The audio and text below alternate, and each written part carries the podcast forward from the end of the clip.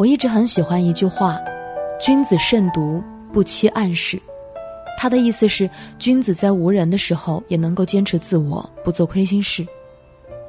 人有一种本性，环境越是私密，人越是真实，犯错的成本越低，人越容易出错。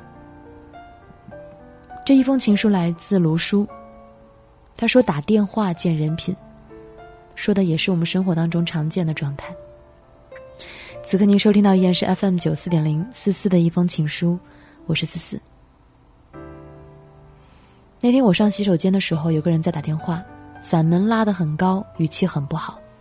电话那头应该是一个送外卖的小哥，不知道什么原因，外卖送的晚了。那个人在电话当中声嘶力竭，指责起外卖小哥的不专业。你怎么这么蠢啊！我都说了在哪儿了，还没来。能不能快点儿啊！我他妈都快饿死了。最后，他还表示自己要狠狠的投诉那一位外卖小哥。其实，不听他说话的内容，我也可以想象那位外卖小哥的反应。他一定会百般认错，不停的讨好这位生气的客人，甚至他在电话的那一头已经开始鞠着躬在道歉了。因为我接触了太多这一行业的人，每个人都做得兢兢业业，态度好的没话说。上门服务，张嘴先生，闭嘴您。盒饭送到手边，还要点着头说声“麻烦您给个五星好评，谢谢您嘞。”但洗手间那个人我不认识，就算认识，也不会再做朋友，因为他打电话的时候，从骨子里透出来一股傲慢，缺乏对他人的尊重。如果是一位熟人送饭迟到了，他肯定不会大动肝火；如果是在办公室打电话，他也一定不会这么声嘶力竭。但恰好送饭的是外卖小哥，打电话是在洗手间里，既安全又隐私，人很容易就暴露出来了自己真实的素养。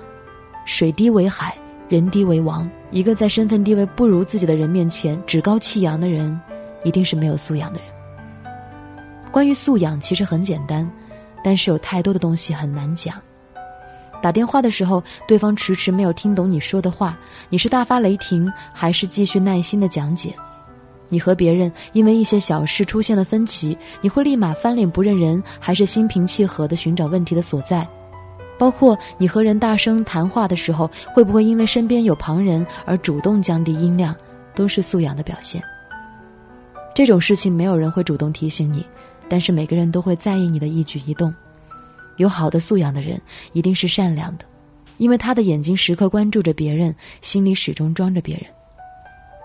前一段时间，我突然注意到单位的小罗在打电话的时候，经常有个细节：别人来电话的时候，他总是先挂断，然后再打过去。有一次我和他闲聊的时候，他才告诉我，给他打电话的是老家的一个亲戚，因为亲戚的孩子在这边上大学，经常有一些事情需要小罗帮忙照应，但是他们的年纪比较大，又一直待在农村，对于微信这些新事物很少接触，需要联系小罗的时候，只能打长途电话。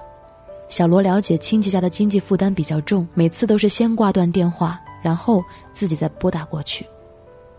这只是一件小事，但他让我对小罗充满了好感，因为他肯换位思考，多替别人考虑，尤其是在自己有权利选择默不作声的时候，他那些多余的动作就显得更为难得。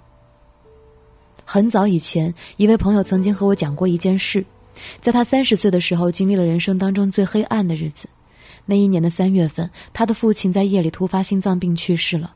没过几个月，他的母亲也是在夜里跟着父亲去了。两位老人去世的时候，他都不在身边，是哥哥深夜打电话通知他的。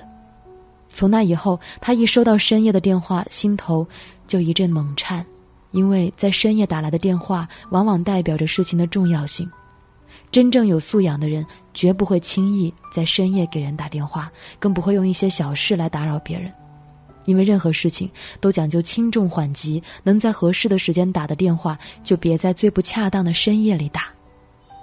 素养，不是你在别人面前如何八面玲珑，做事如何滴水不漏，而是在你打电话的时候所用的方式，因为打电话本身是一件私密性极强的活动。人在这种行为里很容易暴露自己的素养，总是插话的人不具备倾听的素养，容易暴怒的人缺乏控制情绪的素养，谈话趾高气扬的人没有尊重他人的素养，扯着嗓子说话的人缺乏考虑身边人感受的素养，一个人在打电话的时候暴露出的问题，就是他素养的底色。而有素养的人，隔着电话，你都能够感受得到他身上传来的阵阵暖意。谦谦君子，温润如玉，他们不会让人尴尬，更加不会伤害别人。身边有这样的人，我们需要好好珍惜。这里是思思的一封情书，我是思思。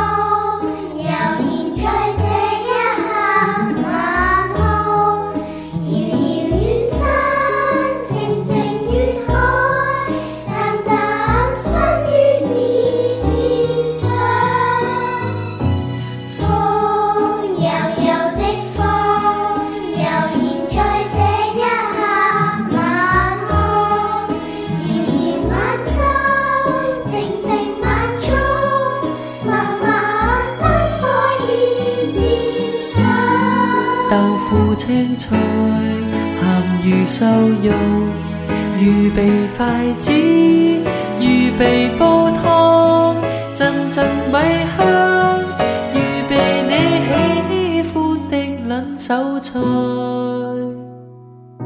风柔柔的风，悠然在这一刻，晚安，遥遥远山。静静远海，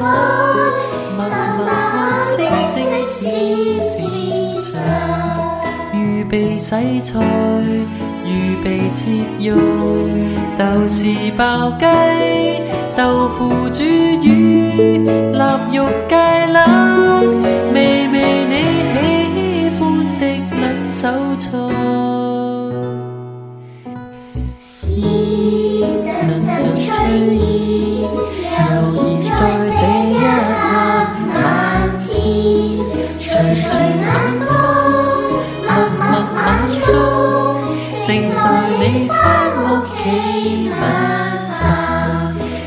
你